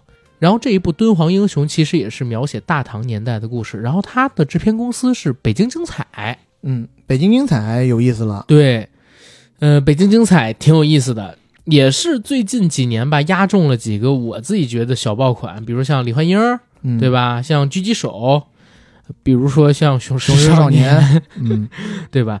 但当然了，我还是很喜欢《雄狮少年》的，大家可以骂我了。这部片子的主角是张宇还有窦骁，然后编剧依旧是马伯庸，所以我自己还挺期待这个《敦煌英雄》的。嗯，而且从他的预告片里面可以看出来，他的制作还是相当考究的，是并且我在预告片里面应该还看到了雷佳音的出演。是，应该作为一个彩蛋嗯，啊，因为雷佳音他在《长安十二时辰》里边是男主角嘛，嗯对不？对？呃，我自己还是蛮想看到《敦煌英雄》这部电影，但是它的剧情我这儿就不说太多了，好吧？嗯，然后再有一部呢是《目中无人二》，《目中无人二》还没过审呢。嗯呃，它其实是网大《目中无人一》之后的呃第二部作品，然后网转院了。但这部网转院跟之前不太一样，因为《目中无人一》之前豆瓣是上七分嘛，所以《目中无人二》据说是投资成本翻倍，依旧是由《目中无人一》的导演杨敏佳和主演谢苗他们俩合作出演。然后这部片子的动作指导是《东北警察故事二》和《目中无人一》的动作指导秦鹏飞，就是我们之前做过专访的，然后我自己特别看好的一个大陆的动作指导吧。嗯故事上我觉得大家不用期待太多，但是据说打戏打得特别狠，嗯，然后再之后呢，红毯先生，其实我我一直怀疑啊，是不是我记忆点出了问题？我怎么看到红毯先生定档大年初一了呢？呃，并没有。呃、我也是看到这个名单里有红毯先生的时候很惊奇，但是我听说红毯先生想定档大年初一啊，这两天他去釜山电影节做开幕电影，好像，而且是刘德华跟宁浩这对师徒吧，可以叫。嗯或者说大家都清楚，《疯狂的石头》包括宁浩后来的坏猴子跟刘德华之间有一个什么样的渊源？嗯他们两个人继桃姐之后，再次同框出镜，也是圆了很多人心里的一个梦吧。同时，也是宁浩第一次为刘德华制作一部电影，据说整个剧本就是为他量身定制的。对，我觉得也不光是他了，嗯，在里头肯定也有宁浩自己自己嘲讽自己的部分。对因为我在预告片里边就看到他喊宁浩的名字，还喊嗯肖央的名字。他在电影里头，宁浩的扮演的角色也是个导演，叫对林浩。对，所以他们两个人还有很多对手戏。我在看预告片的时候，我在想，怎么有点像《人潮汹涌二点零》？希望他可以真的做到二点零，就是 Plus 版升级，做得更好看一些，对吧？剧情简介就是香港天王巨星刘伟驰，这个嗯是刘德华扮演的，从影四十年，一直渴望，呃，一直渴望得到影帝。他决定与导演林浩合作拍摄农村题材影片，从而在电影节赢得国际声誉。为此，刘伟驰深入农村体验生活，亲自拉投资，拒绝用替身，却因此引发了一系列令人哭笑不得的荒诞闹剧，也展现了娱乐圈的众生百态。是我正经挺期待这个戏的。嗯宁浩已经好几年没自己做导演了，而且刘德华哎演喜剧，又是演一个跟娱乐圈有关的喜剧，我真的希望他能满足我在《人潮汹涌》里边差一口气的这个遗憾。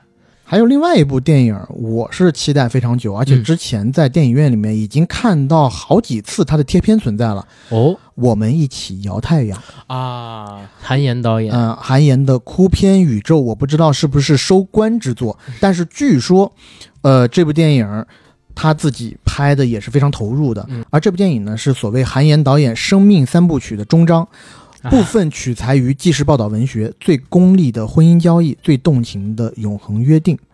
故事讲述两个青年勇敢的生死约定，拨开命运阴霾，终见生命阳光。因为我之前啊看过这个文章，我自己感觉是真的很动人。嗯这我也看了那个讲的具体体是啥呢？大致我给大家介绍一下，就是在中国得绝症的人很多，而这些得绝症的人呢，很多人要排队等待器官移植，而可以移植的器官又没有那么多。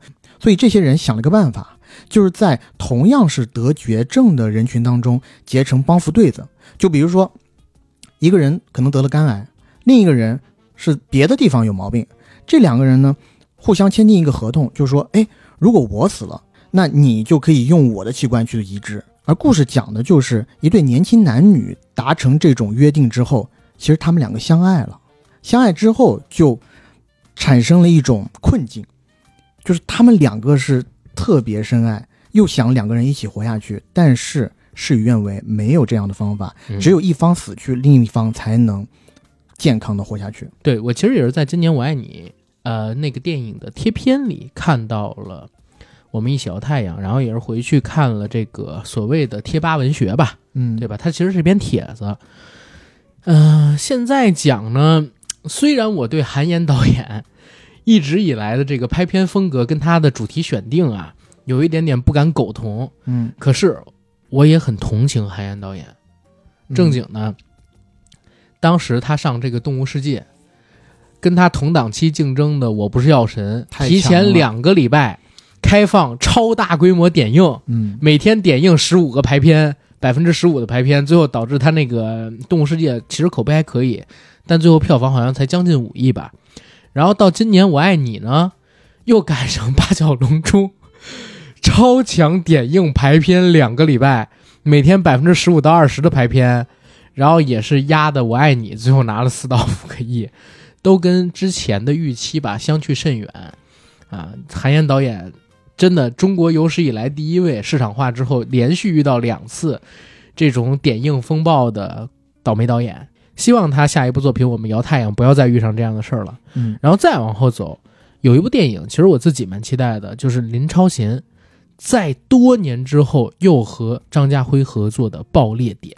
但是我自己为什么会期待这个片儿呢？因为张家辉加林超贤啊，一下就勾动我对什么线人、证人、呃魔警，包括激战这些电影的回忆了。他们俩嗯确实很多年没合作过了，而且又有陈伟霆，这对我确实不是什么吸引力。不是我的想法是，嗯，港圈里面确实需要新人出来了。陈伟霆其实港圈。一直在捧他，对，一直没捧起来，嗯。就看这一次有没有这个机会。哎，说实话啊，陈伟霆也是倒霉签了英皇。杨老板这陈伟霆红了之后，疯狂拿他去接综艺、接偶像剧，然后接商演、接代言，就是不让他拍好几，就是不让他和正经的香港大导演合作，拍点好的电影。现在人气下去了，又想起来开始捧他了，有啥意义啊？对不对？好，再之后爆裂点聊完，还有一部我自己比较期待的电影叫《老江湖》。这个片儿的预告片，其实我看了很久，我很期待，是嗯于谦加梁家辉他们俩主演的一部电影，而且是动作喜剧类型。影片剧情简介：一起平平无奇的失窃案，却让即将退休的老警察于谦发现了蹊跷。随着调查深入，所有的线索都将指向明典集团董事长梁家辉。于谦锲而不舍地追查，梁家辉察觉危险临近，也发起反攻。当当老江湖撞上老江湖，将牵扯出怎样的真相？就这个片子，我正经挺想看的，而且我觉得它有可能会成为一个市场上面真正的一个小爆款，也说不准。就打一个呃，反差萌反差萌、反差概念，对不对？这个我不得不让我想到当时洪金宝演的那个《我的特工爷爷》啊，我的特工爷爷，对我怕变成那种但你太高看于谦老师了。啊，他应该打不了吧，对吧？但是我看了一下导演，导演确实让我不太敢放心啊，什么嗯，锋刃做个有钱人什么啊，好吧。而且另外一位导演修罗新娘今年也是刚刚拿到了分账电分账票房破一千万的网络电影好成绩，对不对？所以就提一嘴吧，提一嘴吧，有兴趣的可以去搂一眼。再之后还有两部作品也挂在了二零二三年的待映榜里，一部叫做《传说》，是啊这个唐季礼。我不期待对，但我想说的是啥？啊，这个你期待不是，但我想说是啥我肯定会去看，但是我不期待了啊。但我就是想说啥？这部片子呢，让我心里觉得很难受。嗯，它是二零一三，呃它是二零二三年一月份备案立项的。现在就已经拍出来了，对呀，这是多么精益求精的精神。你之前大哥，你知道他拍一个电影啊？我不说两年三年吧，最少最少也得一年，就是正经的大的制作。神话当时拍的就一年，嗯，对不对？这个片子才几个月，而且现在什么年代，这个片子就要上。唯一让我值得期待一点是啥？据说传说里边会用 AI 嗯修复一下大哥的脸、哎，可能就是天时地利人和，所以拍的这么顺当呢。M a y b e 但是地利人和，就是说钱进来的挺快的。钱进来的肯定还是快，大哥还是有人投的嘛，嗯，对不对？还是有人投给他钱的。是谁？还有谁好好多人，好多人，啊？好多人，好多人。另外有一部片子，我真的正经期待好几年了，是从二十一世纪安全撤离。嗯，嗯，但这个片子我听说也是有一点审查方面的问题。是，嗯这个片子其实正经卡好几年了，他导演叫李阳。嗯，说这个名字大家可能不知道，但是如果我们提到《李献计历险记》那部零零年代的对神作，大家肯定都知道。《李献计历险记》之后也有一个真人版，坏，呃，那是郭帆导演，对，郭帆导演拍的不是他跟李阳一起拍的，啊但是郭帆导演拍的是真人部分，李阳导演拍的是好看的动画部分啊，对啊。是有好看部分和真人部分两个部分。《李献计历险记》真人版是动画加真人结合嘛，然后动画部分都特别好看，有想象力，对，真人部分就不好看。啊，啊，基本上是同桌的你那个水准的吧。同桌你也挺不错的，赚钱。对啊，但也是郭帆导演作品嘛，我就说嗯。他他其实那个水准，所以就说郭帆导演最近之前的郭帆导演的是啊水准，最近这些年真的进步特别大，而且我真的听说郭帆导演一直在学怎么拍电影，他一直在学怎么拍电影，嗯。可真的非常用功努力的那么一个人。然后李阳呢，在哎《李献计练习》之后，拍过两个短片微电影，比如说《坏未来》之类的，再之后就再也没有消息了。嗯，他这部片子呢，主演是张若昀和钟楚曦。然后我期待了好几年，影片剧情简介：如果一个喷嚏就让十五岁的你的灵魂附着在二十年后的你的身体里，会是什么样的情况？如果凑巧拯救了世界呢？三名有着十五岁中学生内心的三十五岁大男孩，在二十年后的世界里横冲直撞，上演了一出荒诞、有趣、热血、热血感人的冒险故事。我知道这个项目备案的信息，你知道是什么时候吗？是一六年。嗯是一六年的时候备案的，当时十五年，就是说从十五岁穿越到三十岁的人身上，时间定的是啥？时间定的是一九九九年，然后穿越到二零一五年，嗯，然后现在呢就变成了一九九九年穿越到二零二零年。你就想这电影中间卡到底多少年？从二十一世纪安全撤离，它里边其他东西我不敢说，但是我看它的海报。还是有当年《李献计历险记》的时候那样的风格跟色彩，可能是导演的一种延续吧。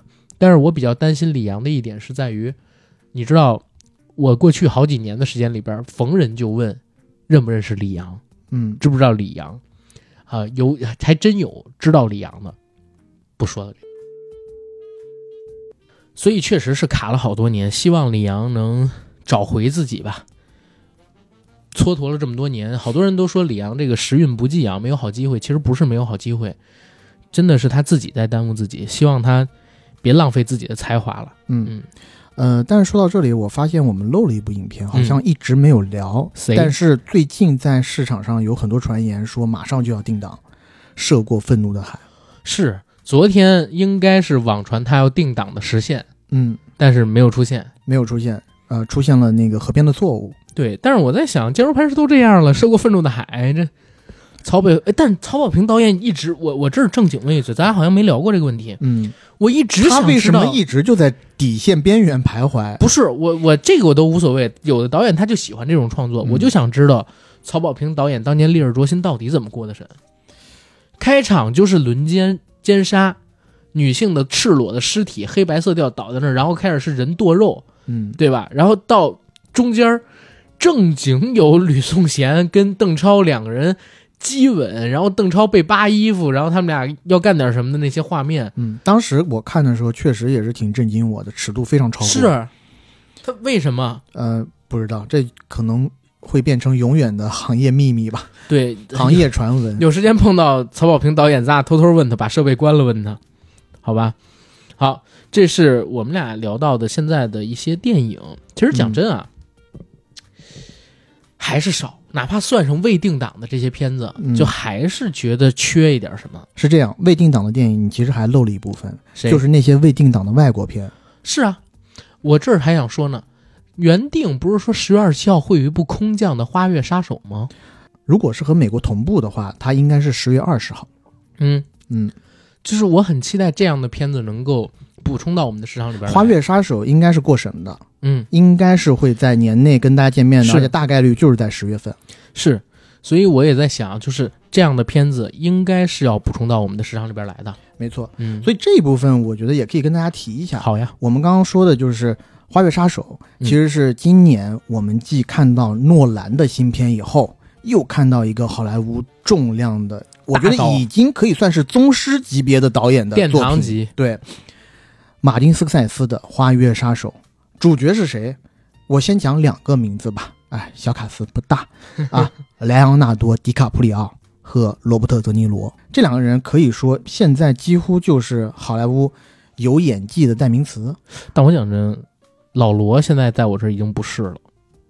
哦，我感觉老罗就是年纪上来之后啊，嗯，他过了八十岁之后，我自己觉得他演技已经不行了，就是没有有一，些往后退，就是完全已经没劲儿了，整个人撑不起来他那个精气神儿，表演不出东西来了，已经。嗯呃，但是我看这部电影的预告片，我自己还是非常期待的。嗯，而且这部电影将创下今年，甚至是可能这一段时间以来我看过的嗯，院线电影最长的时间。现在公布的片长是两百零六分钟，哦，三三个半小时二十六分钟。对，我现在回想，我看过可能王斌的《铁西区》嗯。六个小时，不是你不能那么算吧？是 对，这些电影不能跟他去比，你得找这种大规模商业片嘛。啊，那就是呃，那就是驾驶我的车导演的一些电影，我上次看这种时长电影，大的商业片，嗯，其实还是爱尔兰人，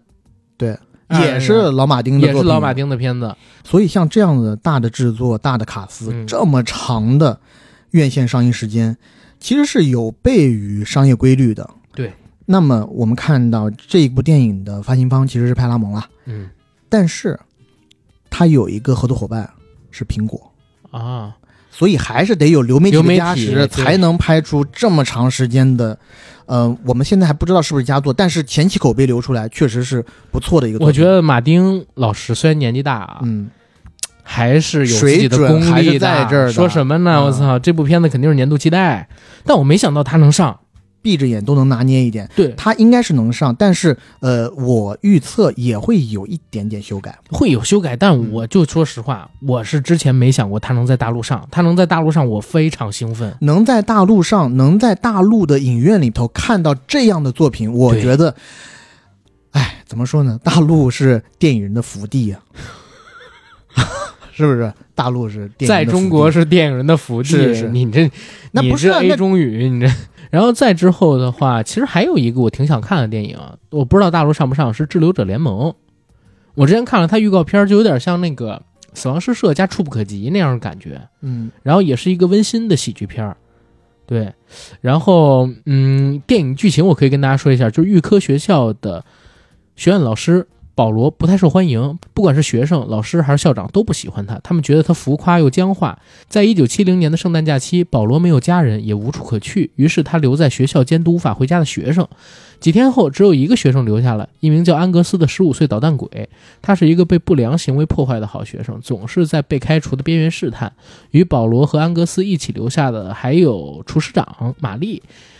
三呃，他的儿子最近在越南失踪了。这三个截然不同的失忆者组成了一个奇怪的圣诞家庭，在新英格兰大雪纷飞的两个星期里，分享着滑稽的不幸的经历，并意识到他们中没有人感谢自己的过去。这是我看到的一个剧情简介，我正经挺期待这个故事。嗯，呃，我给大家分享几个十二月份可能会在国内上映的好莱坞电影吧。嗯呃，第一个是在北美定档十二月十五号的《旺卡》，这个其实是《查理和巧克力工厂》的嗯衍生电影，而主演有甜茶。对，相信国内会有一些喜欢甜茶的观众走进影院看这部电影。但是我所知道的是，《旺卡》应该是个歌舞片，对威利旺卡他就是那个查理巧克力工厂里边的巧克力工厂的老板。主人，嗯，其实查理和巧克力工厂也是一个歌舞片，对对吧？就当时里边很多在巧克力瀑布那里边跳舞，我我还挺想看这个的，嗯但是呢，但那个是蒂伯顿导演的呀。对定波顿当年还是有才气的，小飞象之后才死掉嘛。小飞象其实我还挺喜欢的，你因为正经开玩笑吧？你我挺开开开喜欢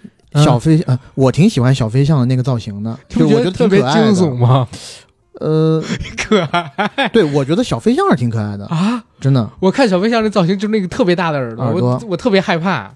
你好奇怪啊，因为小飞象其实之前就是动画版特别可爱，，对但电影真是就是三 D 拟真出了之后，我觉得特害怕。啊，你可能胆子比较小吧，也不敢看恐怖片儿。再之后还有一个片子，我想说啊，我很期待，但我我我觉得大陆其实你要上，绝对不会有过审方向的压力。嗯，但是呢，就是有没有人看，会不会有人愿意引进这部片子？叫《拿破仑》，华金·菲尼克斯出演，然后老雷的雷公的又又一部啊，最后的决斗之后又一部史诗电影。呃，上我觉得应该也不是什么问题。对，因为他肯定没有什么过审方向的问题嘛，嗯他讲的是一个法国的拿破仑时期的历史故事，讲拿破仑称帝，然后等等等等的，就是这个片子肯定不会有过审问题。但有没有人愿意引进呢？我真的好想在大荧幕上看这个作品。那一年最后的决斗我就很喜欢，看看这个，它在海外的上映时间是十一月二十二号。呃，是索尼的，我觉得应该是有可能会引进的，哎呦，那就别说了，操，到时候肯定得去看，因为确实是好莱坞六大的电影嘛。然后现在对于好莱坞六大的政策也比较优待，就是你只要嗯，这电影没有什么大的政治问题，基本上能上就上，能同步就给你同步也。没有三十四部的限额了，嗯，对吧？呃毕竟你还限它干嘛呀？本身就那么点票房，你不限它，你反而现在该有好莱坞电影保护月了，而且我敢说，就是拿破仑在大陆上也没有也没有什么票房房，。也就咱们去看。对，谁去看那呀？是，呃，然后十二月二十号有一个挺大的 IP 的电影，嗯，导致我现在看猫眼上的档期，十二月二十号那一周那么的空，嗯我觉得就和这部片子没有定档有关。嗯虽然我们已经从各种渠道听到，好像这部电影的成色没有那么尽如人意，而且也经过多轮的补拍。嗯，这部电影就是《海王二》。是，海王，我们知道当年出来的时候，因为是温子仁做导演，一下子在全球狂揽票房。还还是因为好看啊，不是因为人谁做导演。不不不，我一直觉得海王温子仁就那样，但啊，当然不是了，确实是因为呃。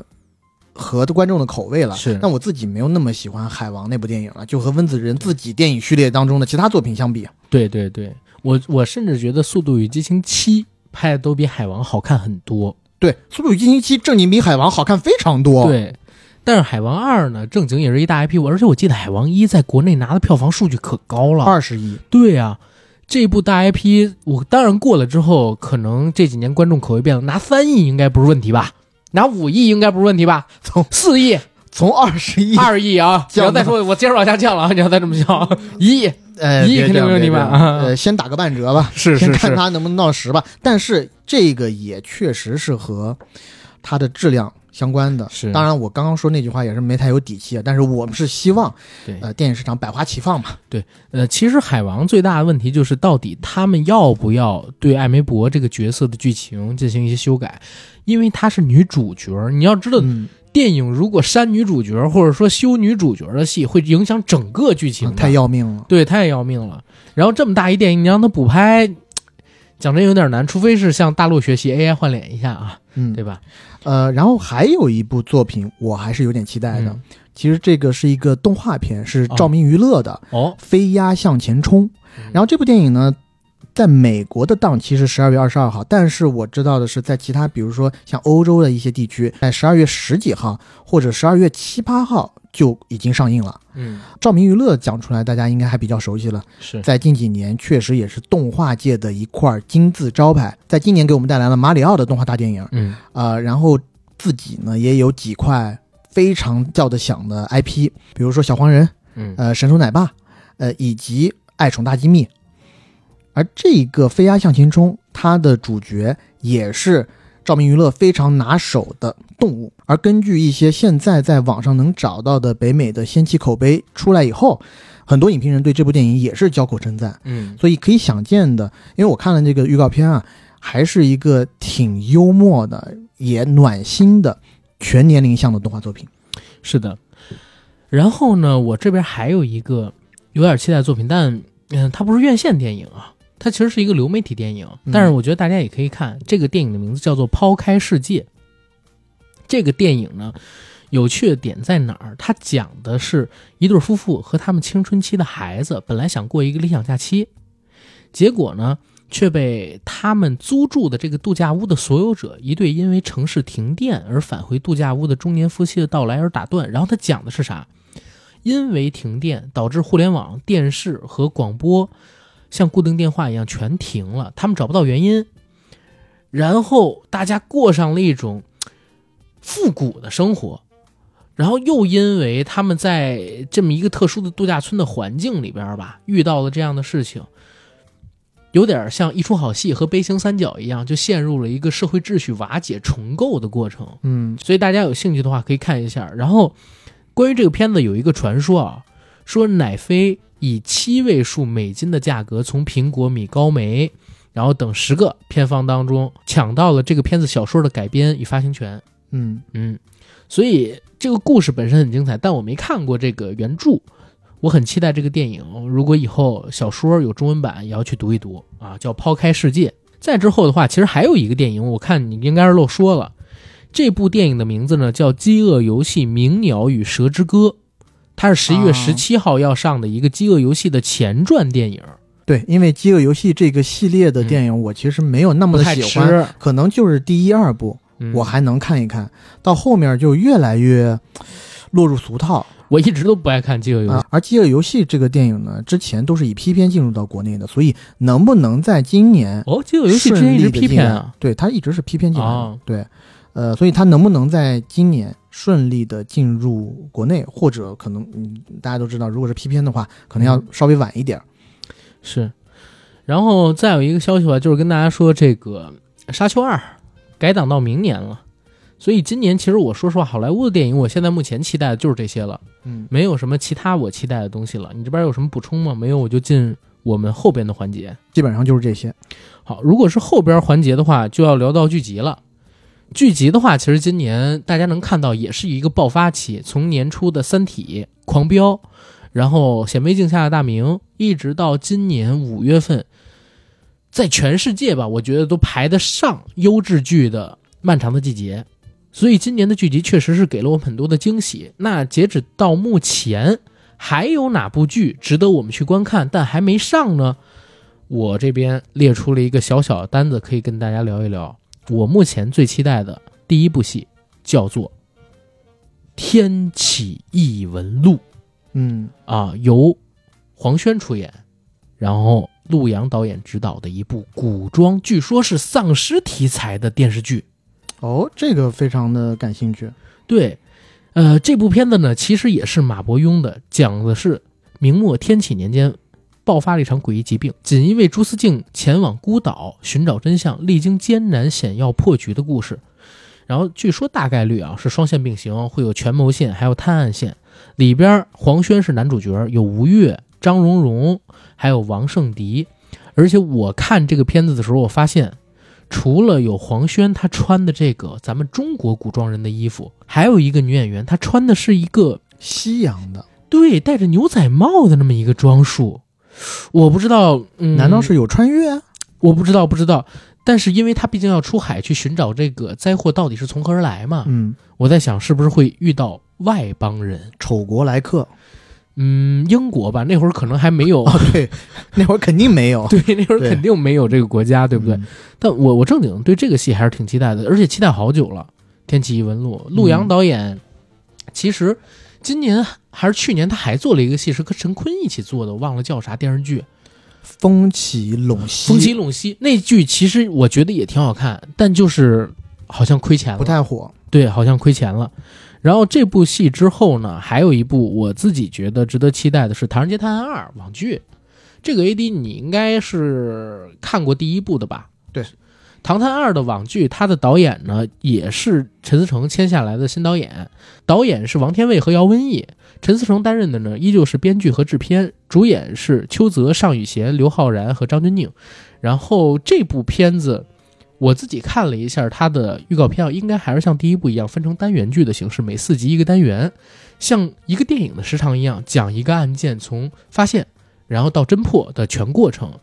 同时呢，有邱泽他的身份背景线，同时呢还是用 Q，因为到第三部里边他们已经出现一个组织了嘛，对吧？嗯，作为整个故事的大引子，为之后的《唐人街探案》电影四，包括之后的动画网剧去做一些铺垫。然后这个片子，呃，我觉得应该还是能达到观众的一个期待跟目标的吧。因为第一部《唐人街探案》的网剧，除了最后那四集，因为有爱奇艺的投入跟和平精英的植入，嗯，他做了一些妥协。前八集，尤其是中间四集玫瑰的故事非常好看。还有一部电视剧的剧集名叫《主角》，这部戏正经我也很期待。我我那天好像九月八号，我跟 AD 去这个，呃，坚如磐石的发布会，开车回来的时候就跟 AD 说，我说我真的很佩服张艺谋，我哪怕别的我不说，他这个经历实在是太吓人了。七十三岁，一年拍一部电影，还拍两部电视剧。然后当时 AD 问我说：“不就一部电视剧吗？英雄联盟？”我说：“不是，还有一部剧，嗯，原名叫《秦腔》，现在叫《主角》，是改编自这个茅盾文学奖，就是讲张艺谋他的老家嗯，陕西秦腔的故事。然后四十集，易烊千玺做主演。然后这么一个戏也是在拍二十条之前，这个小小的间隙啊里边嗯拍出来的。你说这个导演的创作力跟精力，真的你难说。拍电视剧可跟拍电影不一样，你四十对集得有足够的时长才行啊，对吧？你工期就得多长。然后张艺谋第一次拍电视剧，我正经很期待，而且还是拍他老家自己喜爱的秦腔的故事，对不对？秦腔就是贾平凹的那个小说是吗？呃，这不是贾平凹的小说，这是陈岩的小说。再之后还有一部戏是《大江大河三》。呃，《大江大河》这个电视剧之前我们曾经给第一部做过节目，我在这儿就不给大家做太多预告了。但《大江大河三》呢，会是这个系列的最终篇。导演依旧是李雪，主演还是王凯、杨烁、董子健他们几个人。然后讲的呢，依旧是在改革开放的背景下发生在中国的，一个是体制内，一个是村办集体企业，还有一个是私营业主，他们三个不同的经商群体吧，或者说在市面上面打拼的人群，他们背景下产生的一个创业故事。嗯，然后再之后还有一个戏，可能就是大家更熟悉一点了，名字叫啥呢？叫《鬼吹灯之南海归墟》。南海归墟这个戏还是像之前一样，应该会在今年的第四季度下旬，比如说十二月份左右上线。但是我感觉今年可能会提前一点，为啥？因为据说《庆余年二》也要在十二月份的时候和大家见面。啊，其实想到《庆余年二》，心里边就会有一点点嘖恍如隔世的感觉，因为上次看《庆余年》是二零一九年的年底，然后它特别的火。等《庆余年》播完，疫情就来了。然后当时大家也知道，有很多人特别喜欢《庆余年二》，然后当时也有人离开世界之前，在微博上还写着想看到《庆余年二》嘛，然后现在终于要上了，对吧？真的几年过去，物是人非。然后再之后还有两部网剧，其实不是咱们国内的啦，就是海外的剧，其实应该是三部，但是有一部没确定。先说两部确定的，一部叫做《甜蜜家园二》，是乃飞的一部丧尸题材的电视剧。这部剧集第一部我看我没有那么喜欢，但是很多的群友我看在群里边经常会讨论，说哎这个戏有点意思，经常会在里边出现一些惊吓镜头，能满足大家在国内看不到恐怖片的这种嗯欲望。再同时呢，有一个戏我正经挺期待，十二月二十二号定档的叫《京城生物》，是一个古装的韩国丧尸片。哦，在韩国，他古代他们叫京城，其实韩国哪有京城啊，对不对？嗯就是汉城嘛，对吧？在汉城里边发现了类似于僵尸一样的怪物，那难道不是王国的另一个版本？我不知道。然后第三个要提的剧 就是《王国》，真的是怎么这两年韩国的这个电视剧经常跟丧尸打交的死磕上丧尸？了对，我操！《王国》第三季我不知道今年到底会不会出，都说今年要上，然后我就希望它年前能定档。但是现在一看，《甜蜜家园》也要上，然后《京城生物》十二月二十二号也要上，你《王国》跟他们如果再撞档的话，好像就有点太紧了，对不对？嗯，所以就嗯没有什么值得说的了。再之后就是综艺的环节。其实我觉得今年的综艺还是延续了以往的一个嗯往前冲的架势，市占比越来越高，然后营收呢也在同步增长。今年的四季度其实有几个王牌综艺会回归，首先有湖南卫视的《真正的勇士》，它其实是《真正男子汉》的第三季，只是改了个名字，请了八个热血少年组成国旗班，下到部队。和部队战士们同吃同住同训练无差别生活，然后一同完成四次的升国旗仪式。因为真正的男子汉那个综艺我很喜欢，很好笑，所以大家我觉得也可以期待一下这个综艺。再之后呢，Q 四回归的王牌综艺还有优酷的《这就是街舞六》，可是《这就是街舞》第五季因为口碑下滑的实在是太厉害啊，所以不知道。第六季会不会在赛制还有它的模式上边有一些创新？否则的话，我觉得应该会扑。另外一档纯喜剧类的优酷的综艺也是王牌回归了啊，叫《火星情报局》第六季。这是三年之后又一次推出，依旧还是汪涵担任这个火星情报局的局长，薛之谦、杨迪、刘维他们也担任高级特工，再次回归。因为火星情报局它是一个纯粹的喜剧类综艺，我觉得大家还是值得可以看一下的。再之后的话，我不知道大家最近有没有看《封神训练营》，我正经看了两期，还挺好看的，就是九月二十八号当天播的嘛。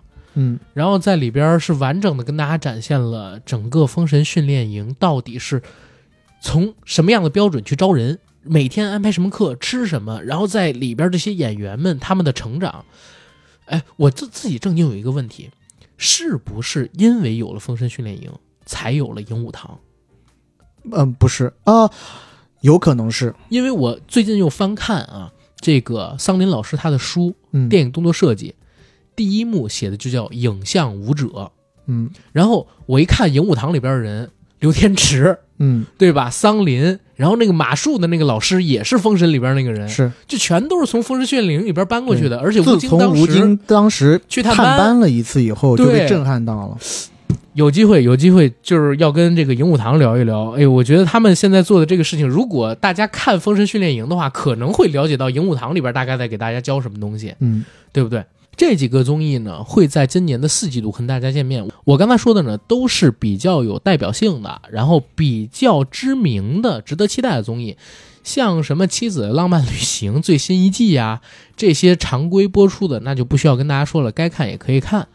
然后再之后再跟大家说一嘴，今年并不会有一年一度喜剧大赛第三季，应该明年会回归，因为今年听米未他们这边人说，他们把全部的精力已经放在月下上面去了，但是很可惜月下扑了。嗯，到目前为止，大家看这个讨论度啊，也不算扑吧，只是关注度不高。呃，按照他第一季跟第二季的标准来看，就是扑了。嗯，可能大家对这种形式已经产生疲态了。而且确实这一季的音乐，我觉得没有前两季好听的多，或者给大家留下记忆深刻点的音乐没那么多。好像最近一个大家全民有一点讨论的嗯就是任素汐唱的那个《大梦》。对，但讲真，怎么说呢？就是砸这么多钱去做这个乐队，观众的口味真的变得好快啊！嗯啊，观众的口味变得太快了。